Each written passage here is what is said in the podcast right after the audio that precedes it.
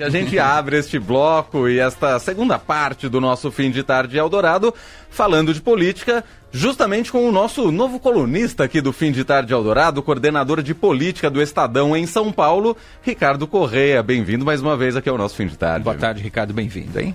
Obrigado, que agradeço, André, Leandro, a todos que nos acompanham. Prazer mais uma vez falar com vocês. Prazer é todo nosso e hoje o mundo político estava muito voltado para Brasília, especificamente para a CPMI do 8 de janeiro. Hoje teve depoimento do hacker, do Walter, Walter Delgatti Neto, que falou muita coisa, né, Ricardo? É, exato. Até uma dúvida, né? Do que, que gerou mais, se foi mais notícia ou mais memes na internet, né? Porque foram... Moro. Ele peitou o Moro, né? Bastante coisa, né? Frente. Esse é. depoimento foi bastante extenso, né? Sobretudo na parte da manhã, até porque durante a tarde ele usou uma outra estratégia, né? De manhã ele falou bastante e de tarde, quando foi a vez da oposição, ou seja, é. dos bolsonaristas falarem, né? E perguntarem, ele falou que ficaria em silêncio e aí ele ficou em silêncio em todas as perguntas, não respondeu. O que, de certa forma, mostrou também uma estratégia ruim da oposição, né? Porque ele se concentrou entraram todos à tarde.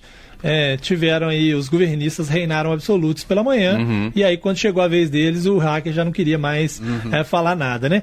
Sobre a parte da manhã, a fala dele, é, revelou uma série de coisas que, inclusive, nem a Polícia Federal ainda é, tinha ouvido dele. Tanto é que eles marcaram um novo depoimento dele para amanhã, porque na, nos depoimentos que ele deu à Polícia Federal, ele tá, né, teve a delação premiada que ele está trabalhando, ele não tinha dito várias das coisas que ele disse hoje como por exemplo que Bolsonaro tinha oferecido um indulto para ele para que ele praticasse ali aqueles crimes, violasse né, as, as medidas uh, da, da justiça. Né? Uhum. É, algumas coisas ele já tinha falado, inclusive já estão comprovadas pela Polícia Federal. Por exemplo, o encontro com Carla Zambelli, que ela de fato pagou a ele né, um, um valor, né, 40 mil uhum. uh, reais, para que ele pudesse é, entrar no sistema do CNJ, Conselho Nacional de Justiça, e incluísse lá um mandato, um mandado de prisão falso contra o Moraes para dizer que o sistema da justiça é vulnerável, né? Uhum. Era ali a intranet da, do, do CNJ, não tinha nada a ver com urna eletrônica. É, o encontro dele com o Bolsonaro também já é um fato, né? Porque o próprio Bolsonaro confirma que encontrou com ele, já havia. O filho, né? O Flávio confirmou é, também. Também durante o depoimento, né? O, o, o, que, que de fato houve uma conversa, porque o Flávio tentou dizer, ah, mas foi uma conversa, é, né? Não tinha nada disso que ele está falando. Então, assim, uhum. assim, algumas coisas já estão comprovadas.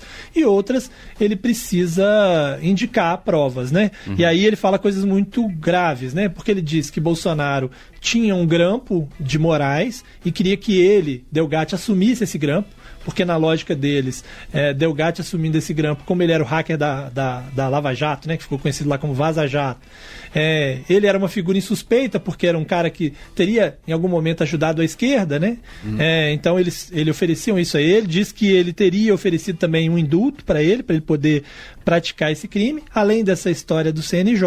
Uhum. É, e ele também fala de duas outras coisas, que uma é que uh, a campanha de Bolsonaro queria que ele criasse um vídeo fake para dizer que a urna poderia ser fraudada, né? Então ele ia pegar uma urna eletrônica real, que uhum. estaria né, emprestada lá pela OAB, e aí ele ia colocar o código dele, que ele criava, né, que ele programava, para fingir que quando apertasse 22 dava 13. E aí uhum. isso na televisão ou no 7 de setembro, que eram as ocasiões que eles estavam cogitando, uhum. faria com que as pessoas achassem que a urna é, conseguia fraudar votos. Né? E a outra coisa é que ele diz que ele teria sido destinado pelo Bolsonaro ao, ao Ministério da Defesa para contribuir com aquele documento que questionava as urnas eletrônicas. Sim. Vocês vão lembrar, né? Que, uhum. que a defesa soltou. Então, é, ele também fala disso. E isso é uma coisa também que Bolsonaro, numa entrevista que estava dando no momento em que é, ele falava lá, confirmou que de fato mandou ele à defesa.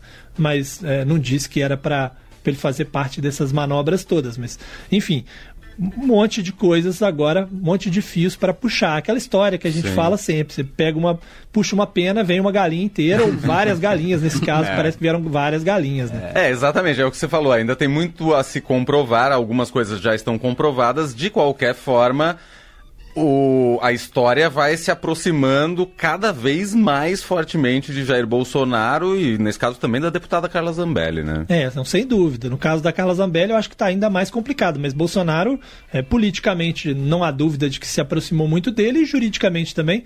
Tanto é que a CPMI pretende indiciá-lo, né? Se depois a justiça vai fazer alguma coisa é outra história, hum. mas eu acho que assim vai se criando, né, uma série de situações que podem aproximar aí de um, de um pedido de prisão, talvez, do ex-presidente. Sempre com essa ressalva de que estamos falando de alguém que já foi ali envolvido em uma série de polêmicas, no caso do hacker, né? Já foi condenado por estelionato, uhum. já esteve envolvido em uma série de coisas e que não basta também ele falar lá, em algumas coisas ele vai precisar provar. Mas sem dúvida nenhuma, é um monte de coisa ao mesmo tempo, né? Você vai juntando vários episódios e todos vão é, chegando até a, a, antessala de Bolsonaro, ou neste caso específico, ao próprio ex-presidente, o que complica muito a situação dele. Né? Vai ser meio difícil ele provar que o Bolsonaro, a menos que ele tenha gravado, que o Bolsonaro falou para ele: pode fazer que se é. te prender, eu mando prender o juiz. É, exatamente. Não Esse é o tipo de coisa muito difícil, né? É. A não ser que, considerando que ele é acostumado com isso, tem um hacker que já né, vaza informações dos outros, que ele é. pode, de alguma maneira, ter conseguido alguma Bem coisa. lembrado. É.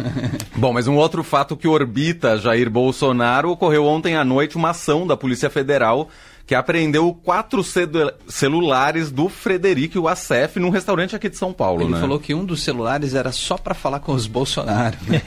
não, pois é e, é, e, assim, é curioso. Primeiro que assim, a gente não está acostumado com o Boa Noite PF, né? A gente normalmente conhece o Bom Dia PF, que as pessoas é, brincam tanto verdade, nas redes, né? Verdade. Normalmente bate na casa das pessoas de manhã cedo, espera o sol. Tempo, né? é. E aí, até, inclusive, convido a todos a acompanharem aí no, no, no, no portal do Estadão, tem ali uma, uma matéria que explica um pouco sobre por que, que não há ilegalidade em se fazer uma operação à noite porque ela não foi na casa dele. Se ela fosse na casa, teria que ser à luz do dia, né? Ah, tá. é, mas como era um local público, ela poderia ser feita é, a qualquer horário. Qualquer horário. É, e a estratégia deles foi pegá-lo ali justamente para que ele não tivesse chance de sumir com esses celulares. Ele estava com quatro celulares, né? uhum. né? Foi revistado é, num, num restaurante do, do shopping. O carro dele. O carro foi. também foi revistado com a curiosidade, né, a cereja do bolo, que o carro estava numa, numa vaga Incrível. para pessoas com deficiência. Inacreditável. Ele completou ali a cartelinha de, de rolos é. da semana. Tá tudo errado, assim, né? né? É, e aí o que está em jogo dessa história toda é porque ele primeiro disse que não tinha nada a ver com a história da recompra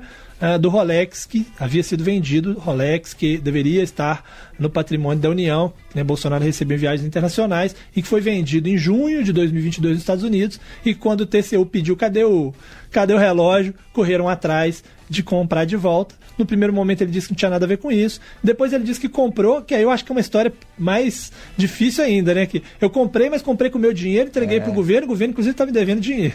Deve ter, é. pago, deve ter é. pago mais, né? Porque se foi comprar do cara claro. que acabou de comprar, falou assim, é. quanto você pagou? Te dou duas vezes isso, rápido agora. Exatamente, porque quando você vende, você quer vender, mas quando você está comprando de volta, você precisa do relógio. Né? Exato. É. E aí é, ele deu uma entrevista essa semana que foi considerado um desastre, né? Ganhou até um apelido aí de. estão os, os próprios bolsonaristas nos bastidores, né? A coluna da Malu Gaspar, inclusive, falou sobre isso, é que ele tem o um apelido de Wacéfalo, por causa do depoimento que ele deu é, é, sobre o Rolex. E aí foi considerado muito ruim esse depoimento para o próprio Bolsonaro.